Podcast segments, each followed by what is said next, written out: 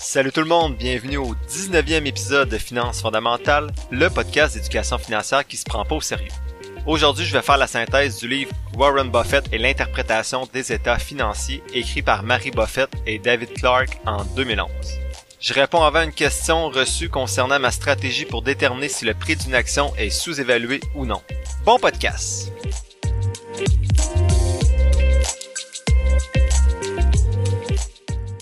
Salut, bon mardi tout le monde ou une autre journée de la semaine, ça dépend quand vous écoutez l'épisode.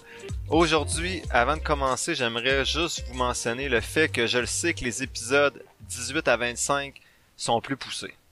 À partir de l'épisode 25, on va revenir vers des livres plus vers l'investissement passif qui sont peut-être plus faciles à gérer et après, ça va varier beaucoup d'un épisode à l'autre. Il y aura plus d'épisodes de blocs comme épargne, investissement actif, investissement passif donc ça va vraiment être plus aléatoire les épisodes qui vont suivre. Je sais qu'il y a certaines personnes plus avancées qui m'ont écrit, donc je sais que ça va en intéresser certains ces épisodes-là de 18 à 25 plus euh, plus poussés dans l'analyse d'actions individuelles. Et il y en a d'autres qui m'ont écrit qui mentionnaient qu'ils souhaitaient accorder un petit pourcentage de leur portefeuille à un investissement plus actif et ils voulaient savoir comment trouver de bonnes compagnies et pas juste réutiliser la même stratégie que moi dans l'épisode 2, mais créer leur propre stratégie ceux qui débutent en bourse ou qui commencent à épargner, qui sont pas encore rendus là à sélectionner des actions, vous pourrez revenir à ces épisodes-là plus tard. Tout ce que j'espère, c'est que vous profitez quand même de l'épisode pour votre culture générale ou tout simplement pour plugger deux trois termes qui ont l'air intelligents du monde de la finance au prochain party de Noël. Donc la question à laquelle je réponds aujourd'hui, c'est une question de Chris qui m'a écrit il y a quelques semaines, qui m'a mentionné bon euh, bonsoir, j'aime beaucoup votre podcast, merci de partager vos connaissances, ça me fait plaisir mon Chris. Je me demandais quelle stratégie utilisez-vous pour déterminer si le prix d'une action est bon, donc si l'action est sous-évaluée ou non. Il m'a mentionné, bon, en attendant votre réponse, je vais réécouter l'épisode 2 et bien noter votre stratégie d'analyse d'entreprise. Donc ce que j'ai répondu à Chris, c'est que l'épisode 2 ben, peut porter, euh, amener une certaine confusion et en plus, dans cet épisode-là, je parlais de, de comment analyser une compagnie, mais pas nécessairement comment déterminer le prix d'une compagnie, ou d'une action plutôt. En gros, j'utilise sept variables, sept données pour établir un prix d'achat pour une action. La première variable, c'est un discounted cash flow, un DCF. C'est un DCF personnel que je fais à partir des données 5 ans et 10 ans des actions qui sont sur ma liste de surveillance. Un DCF, ce que ça permet de faire, c'est de prendre le cash flow d'une compagnie et d'estimer la croissance de ce cash flow-là sur les 5-10 prochaines années et où va terminer cette croissance-là dans 5-10 ans? Est-ce qu'elle va continuer à 5%? Est-ce qu'elle va arrêter de croître? Et ça nous permet à ce moment-là, avec certaines euh, équations mathématiques que j'ai pris quelque part et que je n'ai pas développé du tout moi-même, mais ça permet d'estimer la valeur actuelle d'une compagnie en fonction de la croissance de ses cash flows sur 5 ou 10 ans. Donc pour faire le DCF, moi j'utilise les données de croissance du cash flow des 5 et 10 dernières années. Je regarde le potentiel de la compagnie et j'estime la croissance de cette variable-là pour les 5-10 prochaines années dans mon équation mathématique. Le deuxième ressemble beaucoup, c'est le même principe, sauf qu'au lieu de faire un discount du, free cash flow, on utilise les earnings per shares, donc les bénéfices par action. Donc le principe est le même, on estime la croissance des bénéfices par action pour les 5-10 prochaines années, et ça va nous donner l'estimation de la valeur de la compagnie aujourd'hui même. Ceux qui ont écouté l'épisode 18, cette deuxième variable-là, ben, c'est celle qui était proposée par Benjamin Graham dans son livre L'investisseur intelligent avec une formule qu'il proposait lui-même. Donc les deux premiers, je les fais de façon personnelle, donc j'utilise les données que j'ai sous la main dans une équation pour faire ce calcul-là. La seule chose que j'ai besoin de déterminer, en fait, c'est la durée de la croissance puis la valeur de cette, de cette croissance-là. Il y a une valeur terminale aussi. Est-ce que dans 5-10 ans, la compagnie va continuer de croître ou va arrêter totalement sa croissance? Comme je le disais dans le dernier épisode, il y a une grosse faille dans ces calculs-là, c'est que c'est moi qui détermine ou un expert quelconque qui détermine la croissance de la compagnie et c'est une prévision, une estimation. Donc on peut être loin du compte et ça peut fausser la valeur la valeur qu'on accorde à la compagnie en ce moment. La troisième variable que j'utilise, si les deux premières proviennent de moi, la troisième provient de trois experts. Donc ce que je fais, c'est que je trouve le DCF, l'estimation faite par trois experts pour le DCF de la compagnie qui m'intéresse Souvent, ces experts-là vont proposer un scénario pessimiste, un scénario normal, un scénario optimiste. J'accorde 25% d'importance au scénario pessimiste et optimiste et 50% au scénario de base. je fais une moyenne pour chaque expert. Ensuite, je fais la moyenne pour les trois experts ensemble et ça me donne la valeur pour ma troisième variable qui est le DCF que j'appelle expert. La quatrième variable, c'est simple, je consulte cinq sites et je fais le prix moyen des différents analystes pour la compagnie qui m'intéresse. Les cinquième, sixième et septième variables, c'est des ratios plus connus. Donc le cinquième, c'est le Price Earnings Ratio, donc le cours, le cours bénéfice, le ratio cours bénéfice en français. Ensuite, je regarde aussi le Price per Sales, donc le prix selon les ventes de, de la compagnie. Et finalement, je regarde le Price Book Ratio qui intègre différents actifs de la compagnie et on l'avait vu ensemble, celui-là, à l'épisode 2. Chacune de ces sept variables-là est sur 5 points et ça me donne un score total que j'appelle un score prix sur 35. J'ai donc mon score sur 100 que je vous partage à chaque semaine pour les différentes compagnies qui est un score fondamental pour regarder la qualité de la compagnie. Et j'ai ce score-là sur 35 qui m'indique est-ce que cette compagnie-là semble être dans des prix qui sont intéressants pour avoir une bonne marge de sécurité? Je fais ce travail-là d'établir les prix des compagnies seulement pour celles qui se retrouvent sur ma liste de surveillance, donc 20-25 compagnies, ou sur ma liste d'actions potentielles qui sont intéressantes mais qui n'ont pas réussi à faire leur place sur la liste de surveillance. Donc souvent c'est une dizaine de compagnies seulement sur cette liste potentielle-là. Et si une de ces actions-là qui est très sous-évaluée qui se rapproche du score de, de mes compagnies sur la liste de surveillance, ben des fois je vais l'ajouter sur cette liste-là vous comprendrez que j'évalue pas le prix de toutes les actions parce que si la première étape de ma démarche d'analyse fondamentale qui m'amène à 75-80 points me prend une ou deux minutes par compagnie, bien l'évaluation plus pointue de ces compagnies-là dans l'analyse fondamentale ou dans l'établissement de leur prix, de leur valeur, mais ça, ça me prend beaucoup plus de temps pour chaque compagnie, donc je le fais seulement pour un nombre restreint d'entre elles. Donc sur l'image que je vous partage sur la page Facebook à chaque semaine pour les trois compagnies analysées, le code de couleur vient du score sur 35 que, j'ai établi avec mes, mes, différents calculs. Et c'est les compagnies que j'ai écrit NA, donc non applicable, c'est parce que j'ai pas fait cet exercice-là pour cette compagnie-là parce qu'elle ne me semblait pas intéressante d'un point de vue fondamental. Donc pour les quatre premiers critères, donc le DCF personnel, le D, euh, DEPS, donc le Discount Earning Per Share, le DCF expert et le prix moyen des analystes, pour ces quatre variables-là, euh, plus le prix suggéré est sous le prix actuel, plus le score prix va se rapprocher de 5. Donc 30% au-dessus ou 30% en dessous, c'est très sous-évalué, comme j'ai dit au dernier épisode. Au-delà, entre 10 et 30, en dessous ou au-dessus, c'est sous ou surévalué un peu. Et quand c'est entre plus ou moins 10% du prix actuel, ben c'est un prix que j'indique juste, donc en jaune, dans l'image que je vous partage chaque semaine.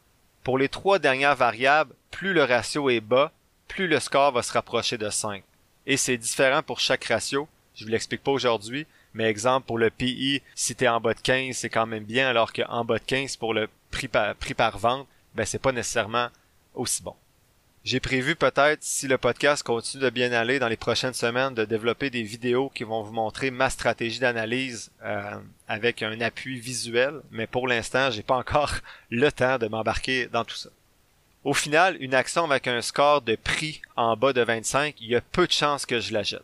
En haut de 25, je vais la considérer, mais il y a beaucoup de choses à regarder même si une action a un bon score dans les fondamentaux et dans le prix.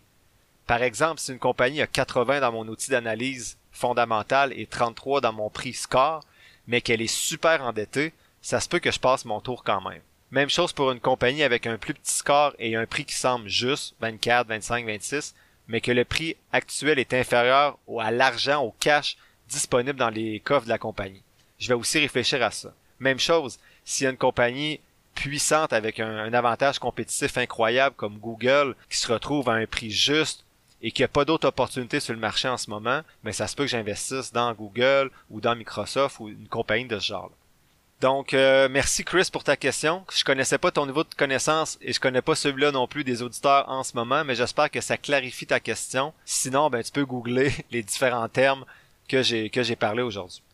Et ce que je disais à la fin à Chris, c'est que sa question est intéressante. J'ai déjà une liste qui s'allonge de questions que les gens me posent sur Messenger. Donc, euh, désolé s'il y a un certain délai quand je vous réponds sur le podcast pour partager votre question aux autres auditeurs. Mais sachez que je réponds quand même. Ben, ceux qui m'ont écrit le savent. Je vous réponds quand même assez rapidement par écrit. Donc, un gros merci, Chris. Pour ce qui est du segment de la synthèse du livre d'aujourd'hui, Donc le titre complet en fait du livre que je vous résume aujourd'hui, c'est Warren Buffett et l'interprétation des états financiers, la recherche des entreprises qui possèdent un avantage compétitif durable. Je l'ai pas tout écrit dans le titre du podcast parce que ça prenait beaucoup de place. Ce livre-là a été écrit par sa fille Mary Buffett, en fait sa belle-fille, et son collègue David Clark en 2011, le collègue de sa fille et non le collègue de Warren. En introduction, comme je viens de le dire, ben Mary Buffett, c'est la belle-fille de Warren Buffett, le plus grand investisseur de l'histoire. C'est une auteure best-seller, conférencière internationale, consultante et activiste environnementale. Elle a étudié les stratégies d'investissement de Warren Buffett pendant près de 12 ans avant d'écrire ce livre-là. Personnellement, j'ai trouvé le livre génial parce qu'il résumait dans un seul document ce que j'avais lu à certaines places ici et là dans plusieurs livres ou entendu dans différents podcasts. Les auteurs le font aussi en utilisant des images d'état financier, donc des revenus, des dépenses d'entreprise, qui sont super importantes dans l'analyse fondamentale, en détaillant pour chacune de ces images-là les éléments auxquels Warren Buffett accorde de l'importance. Donc ceux qui regardent des états financiers pour la première fois, il y a beaucoup de chiffres, c'est facile de se perdre, mais dans ce livre-là, on vous accompagne avec une image pour dire, ben voici ce que Warren Buffett regarde dans cette section-là du document. Le livre est assez pointu, on va, on va vraiment plus dans le détail en apprenant certaines choses qui ressortaient pas dans les, dans les autres livres, comme exemple la dépréciation que je vous ai parlé à l'épisode 2.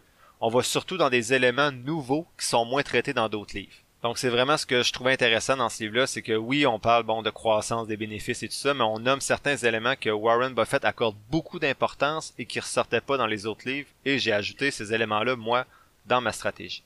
Donc c'est plus avancé aujourd'hui, comme je l'ai dit. C'est le deuxième résumé sur bon maintenant, vous savez comment créer votre compte de courtage et acheter des actions, mais vous voulez savoir quelle action acheter.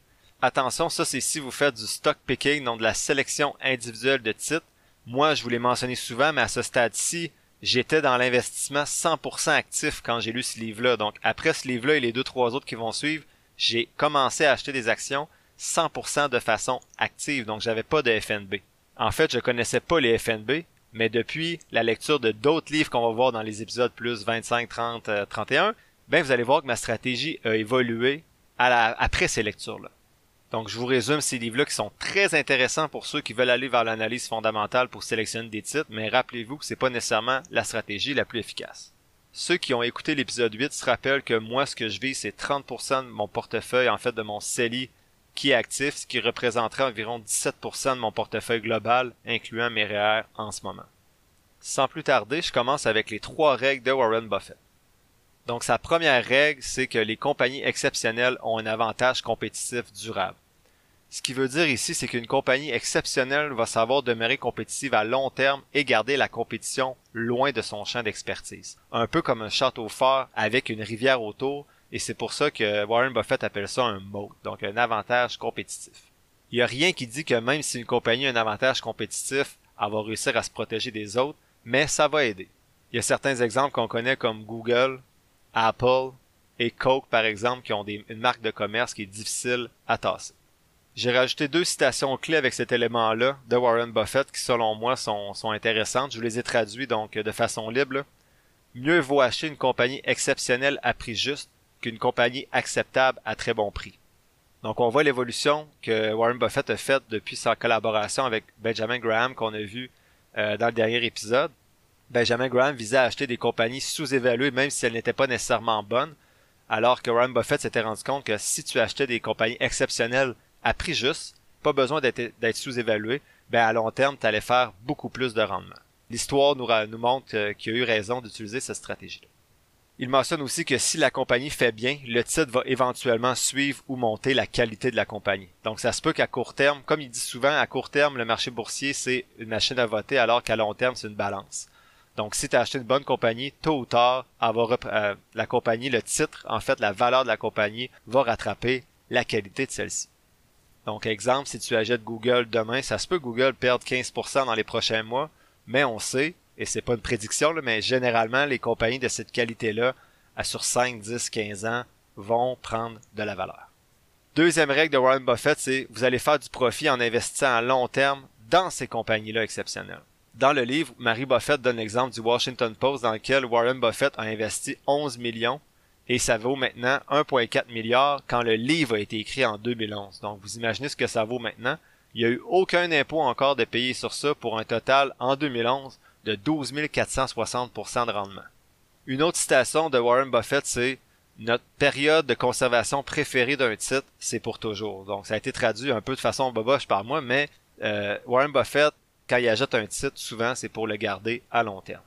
Et la troisième règle, c'est ne perdez pas d'argent et rappelez-vous-en. Donc, souvent, il dit la première règle, c'est de ne pas perdre d'argent et la deuxième règle, c'est de se rappeler de la première. En disant ça, il fait référence au mindset de l'investisseur. Il dit de ne pas être frivole avec son argent comme si c'était pas grave de la perdre en bourse. Ne pas gambler. Informez-vous, faites vos devoirs, pas juste se fier sur son instinct, son instinct, puis sur le bruit qu'on entend autour de nos analyses. Vous devez comprendre dans quoi vous investissez. Donc, si tu investis dans la biotechnologie, est-ce que tu comprends la compagnie dans laquelle tu investis? Buffett n'investit pas dans un titre en pensant pouvoir perdre de l'argent et vous devriez pas faire ça non plus selon l'auteur. Selon ce dernier, la plus belle qualité d'un investisseur, c'est pas son intelligence, mais son tempérament. Un bon investisseur n'essaie pas d'être avec ou contre les différents courants de pensée, il investit juste quand ça fait du sens selon sa stratégie. Donc restez concentré sur vos objectifs, pas sur la volatilité du marché boursier. Le deuxième élément que je souhaitais vous partager du livre, c'est la recette Graham style Buffett. Donc Buffett, comme je l'ai mentionné au dernier épisode, était un étudiant de Benjamin Graham, donc dans l'épisode 18, j'ai parlé justement du livre de ce dernier. Et il a donc été grandement inspiré par la stratégie valeur d'un investissement, soit d'acheter des titres sous-évalués. Par contre, comme je le mentionnais tantôt, Buffett a fait certains constats. D'abord, c'est pas tous les titres sous-évalués qui remontaient, plusieurs faisaient faillite. Donc il y avait beaucoup de pertes dans la stratégie utilisée par Benjamin Graham. Plusieurs titres vendus après 50% de rendement continuent à prospérer encore plus pendant plusieurs années. Et enfin, il s'est rendu compte que les compagnies qui avaient des avantages compétitifs monopolisaient leur industrie et pouvaient augmenter leur tri sans trop impacter leurs ventes.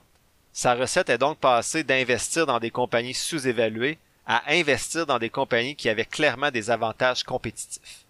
Ces avantages-là, ça peut être des marques uniques comme Coke, Apple, ça peut être un service unique comme Visa, ça peut être des magasins qui font qui ont un avantage compétitif au niveau du volume comme Costco, Walmart, ça peut être des entreprises qui ont des barrières à l'entrée comme les chemins de fer ou les télécoms. Donc construire tout ça pour embarquer sur le marché, ça coûte beaucoup trop cher pour faire compétition à ceux qui sont déjà là.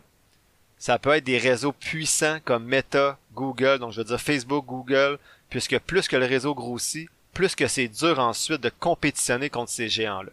Buffett dit qu'éventuellement, les gens vont se rendre compte des avantages compétitifs de ces compagnies-là et qu'elles ont très peu de chances de faire faillite investir à long terme dans ces compagnies-là est super avantageux, notamment à cause du gain en capital qui n'est pas imposé tant que les gains sur l'action ne sont pas retirés, comme on a vu dans certains épisodes précédents.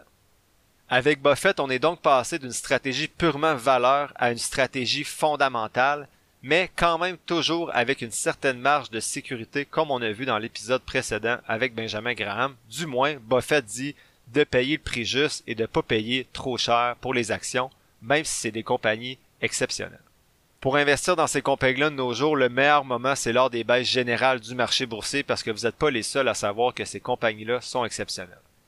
Troisième élément que je souhaite partager avec vous, c'est comment interpréter la feuille de revenus. Quand vous allez interpréter les états financiers d'une compagnie, vous allez voir qu'il y a plusieurs sections. L'une d'elles, c'est la feuille des revenus ou le income statement en anglais. Voici les éléments auxquels Warren Buffett porte une attention particulière dans cette section-là des états financiers. La première chose qu'il regarde, c'est la marge bénéficiaire brute, donc la gross margin en anglais. Ce qu'il recherche est des compagnies avec un avantage compétitif qui ont tendance à avoir des marges constamment plus élevées que les autres à cause de leur capacité à ajuster les prix sans que ça impacte leur vente. Warren Buffett dit que si le gross margin est plus grand que 40%, c'est qu'il y a un avantage compétitif durable si la, marge bénéficiaire brute est moins que 40%, ben la marge va être érodée par la compétition. Et si elle est moins que 20%, ben il n'y a pas du tout d'avantage compétitif. La consistance est la clé dans l'analyse de cette donnée-là. Donc, faut pas juste regarder la marge de profit euh, brut sur 2-3 ans, mais sur plusieurs années. Dans mon outil d'analyse que j'ai présenté à l'épisode 2, je la regarde sur 5 ans et sur 10 ans. Ensuite, il regarde aussi les dépenses d'opération. Donc, l'idéal, c'est qu'elles soient constantes et idéalement en bas de 30% de la marge bénéficiaire brute qu'on vient de voir. Plus les dépenses d'opération sont élevées par rapport à la marge bénéficiaire brute, plus ça veut dire qu'il y a de la compétition dans le secteur que ça va être difficile pour votre compagnie de se démarquer. La troisième chose qu'il regarde dans la feuille de revenus, c'est la dépréciation. La dépréciation va montrer qu'une compagnie avec un avantage compétitif a souvent un plus petit pourcentage de dépréciation par rapport à leur marge bénéficiaire brute. Donc ce que je fais et ce que j'ai montré dans l'épisode 2, je divise la dépréciation moi par la marge bénéficiaire brute et j'obtiens ainsi un pourcentage pour attribuer un score pour cette, euh, cette donnée-là dans mon outil. This episode is brought to you by Shopify. Whether you're selling a little or a lot, Shopify helps you do your thing, however you cha-ching. From the launch your online shop stage, all the way to the we just hit a million orders stage. No matter what stage you're in, Shopify's there to help you grow. Sign up for a $1 per month trial period at shopify.com slash special offer, all lowercase. That's shopify.com slash special offer. Ensuite, il regarde les dépenses en intérêt. En résumé, dans toutes les industries, la compagnie avec le plus petit ratio de dépenses en intérêt divisé par les revenus d'opération est habituellement celle avec un avantage compétitif. Idéalement, le ratio de cette division-là devrait être en bas de 15%. Le ratio va varier beaucoup selon les industries, donc prudence de comparer des pommes avec des pommes et pas de la techno avec euh, des épiceries. Ensuite, Buffett regarde les net earnings, donc les profits nets. Ce qu'il fait, c'est qu'il regarde s'il y a une courbe croissante et constante des profits. Quand la marge de profit net représente 20% des revenus de façon constante, ça veut dire que la compagnie profite probablement d'un avantage compétitif à long terme. Si la marge de profit net est moins de 10%, c'est probablement parce qu'il y a un environnement compétitif. Encore une fois, cette marge de profit net-là va varier selon les différents secteurs. Enfin, dans la feuille de revenus, la dernière chose que Buffett va regarder, c'est les bénéfices par action, donc les earnings per share. Ce qu'il regarde, c'est s'il y a une consistance qui montre que le produit n'a pas besoin de changer pour demeurer compétitif. Donc, si la courbe des bénéfices par action est croissante, ça montre une force de la compagnie. Ce qu'on recherche, c'est d'abord de la consistance et de la croissance, et non une croissance nécessairement fulgurante. Ce qu'on veut éviter, c'est les montagnes russes, donc que certaines années, les, les, les earnings per share soient élevés, puis d'autres années qu'ils soient super bas. Deuxième section des états financiers, habituellement, c'est le bilan, ou en anglais, on l'appelle balance sheet. Ce que Buffett va regarder, c'est les liquidités et les équivalents. Donc, ce qu'il veut voir, c'est beaucoup de liquidités et peu de dettes. C'est bon. Il va regarder l'inventaire, donc il va vérifier que l'inventaire et les profits sont dans une croissance équivalente. Trop de volatilité dans l'inventaire peut expliquer une grande compétition dans l'industrie. Il va regarder les créances nettes, donc ce que doivent les clients moins ce qu'on sait qui va jamais être payé. Ce qu'il veut, c'est un ratio créances nettes divisé par les ventes totales plus petit que la compétition ça montre qu'il n'y a pas besoin de faire du crédit pour vendre. Donc, ça montre la compagnie a un produit ou un service solide qu'elle n'a pas besoin de vendre à crédit. Ces trois premiers éléments-là, c'est pas nécessairement des éléments que je considère dans mon outil, mis à part que je calcule en fait comment la compagnie a d'argent dans ses coffres par rapport au prix de l'action pour voir s'il y a des compagnies sous-évaluées, mais c'est pas un critère qui vaut des points dans mon outil. Je le mets juste là au cas où une compagnie soit intéressante sur la frontière pour être sur ma liste de surveillance et en plus qu'elle a plus d'argent dans ses coffres que ce que le prix de l'action vaut en ce moment. Ce qui est très rare. Ensuite, un élément qui prend beaucoup de place dans mon outil, c'est la dette à long terme. Ce que Buffett veut voir, c'est une compagnie avec un avantage compétitif qui n'a pas besoin ou très peu besoin d'avoir des dettes à long terme pour maintenir ses opérations. Idéalement, si la compagnie est capable de payer sa dette à long terme en moins de 3-4 ans avec ses profits, c'est un très bon candidat pour avoir des avantages compétitifs. Ensuite, Marie Buffett présente ce qu'elle appelle le secret le mieux gardé de son beau-père, qui est les return earnings, donc les profits retenus par la compagnie. Selon Buffett, c'est un des plus importants indicateurs pour voir si la compagnie a un avantage compétitif durable. En effet, quand une compagnie fait des profits, ben, elle peut soit les retourner en dividendes aux actionnaires, elle peut les utiliser pour racheter des actions et ainsi diminuer le nombre d'actions en circulation pour augmenter leur valeur, ou elle peut les retenir pour favoriser la croissance de la compagnie. Si la compagnie perd plus d'argent qu'elle n'a accumulé, ben les, les return earnings, les profits retenus vont être négatifs. Si une compagnie n'ajoute plus d'argent ou de profit à ses profits retenus, ben c'est qu'elle n'est plus dans une phase de croissance. La croissance de la quantité de profits retenus, c'est un excellent indicateur pour Buffett pour montrer si une compagnie profite d'un avantage compétitif plus qu'il y a de profits retenus, plus la capacité de grossir, de croissance de la compagnie est grande et plus ça a un impact sur les profits futurs de celle-ci. Donc, le rythme de croissance est un bon indicateur pour une compagnie avec un avantage compétitif et je parle bien de la croissance des profits retenus. C'était une donnée que j'utilisais depuis deux ans, deux, trois ans environ, les profits retenus. Par contre, récemment, quand je vais faire une mise à jour de mon outil d'analyse euh, fondamentale, j'ai retiré les profits retenus. Avant, j'avais cinq points accordés à ces éléments-là, la croissance et également par rapport au prix de l'action. J'ai éliminé ça parce que ça prenait beaucoup de temps à faire et je me disais que les profits retenus pour moi transparaissaient dans d'autres variables que je mobilise comme le rachat d'actions, les dividendes et les liquidités accumulées dans la compagnie. Sinon, dans le bilan, ben, Buffett va aussi porter une attention particulière au rendement des capitaux propres, donc le return on equity, et également au rendement des actifs, donc le return on assets. Si vous voulez plus de détails sur ces deux types de rendements-là, la rentabilité de l'entreprise, je vous invite à aller écouter mon deuxième épisode. Enfin, Marie Buffett montre comment son beau-père interprète l'état des flux de trésorerie. C'est le cinquième élément que je vous partage aujourd'hui. En anglais, on parle du cash flow. Ce que Buffett va regarder, c'est les capital expenditures. Désolé pour mon anglais. c'est les dépenses en capital ou dépenses d'investissement, donc les dépenses qui sont faites sur des éléments qui vont durer plus d'un an et souvent qui visent à entretenir la compagnie. Donc, exemple, maintenir des équipements, maintenir des propriétés, investir dans la technologie pour avoir des actifs de croissance. Donc, si l'historique de ces capital expenditures-là est de moins de 50%, c'est que la compagnie a une possibilité d'avoir un avantage compétitif. Si c'est moins de 25%, c'est probablement parce que votre compagnie a un avantage compétitif je ferai attention ici, je me fierai pas juste sur une variable comme ça, par exemple, pour tomber sur une compagnie qui est à 8% pour dire c'est une compagnie avec un avantage compétitif. C'est pour ça que dans mon outil, je jumelle plusieurs variables qui sont supposées signifier qu'une compagnie a un tel avantage. Et si je vois qu'une compagnie répond, en fait, coche toutes les cases dans le vert foncé pour ces différentes variables-là, ben là, je commence à croire qu'en effet, cette compagnie-là est exceptionnelle. Parce que, exemple, pour le Capital Expenditures qui fait partie de mon outil d'analyse, j'ai au moins 24, 30 compagnies qui répondent à ce critère-là, beaucoup en bas de 25%, et je pense pas que ce sont toutes des compagnies exceptionnelles. En fait, elles sont exceptionnelles, mais est-ce qu'elles sont exceptionnelles au point de les acheter à un prix juste et non un prix qui est un peu sous-évalué? Ça, j'en suis moins certain.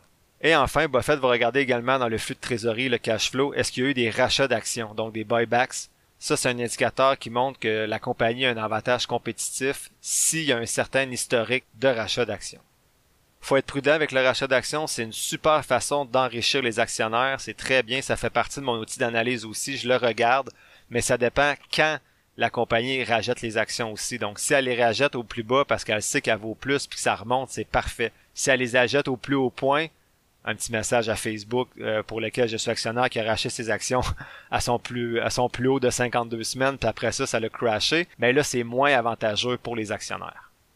En conclusion, les auteurs de ce livre vont ailleurs un peu que dans les autres livres, de façon plus détaillée, qui font une différence dans mon outil à moi personnellement. Il y a des choses que j'ai intégrées à la suite de cette lecture-là. Mais par contre, c'est des éléments des fois plus pointilleux qui sont peut-être plus difficiles à détecter dans une analyse rapide de certaines compagnies. Donc moi, il y a plusieurs éléments comme le capital expenditures, le rachat d'actions, la dépréciation. C'est tous des éléments qui font partie de mon outil, mais dans le temps 2 ou 3 de mon analyse. Donc ce sont pas des éléments qui sont faciles à trouver. Il y a certains calculs qui doivent être faits. Donc ça peut être un livre difficile à digérer. J'ai pas tout gardé parce que c'est pas facile avec l'audio de présenter ce type d'informations-là mais je dirais que ceux qui sont déjà avancés dans l'analyse fondamentale, ça peut s'agir d'un livre intéressant à consulter pour ouvrir de nouveaux horizons ou réquestionner certaines de vos stratégies d'analyse actuelles.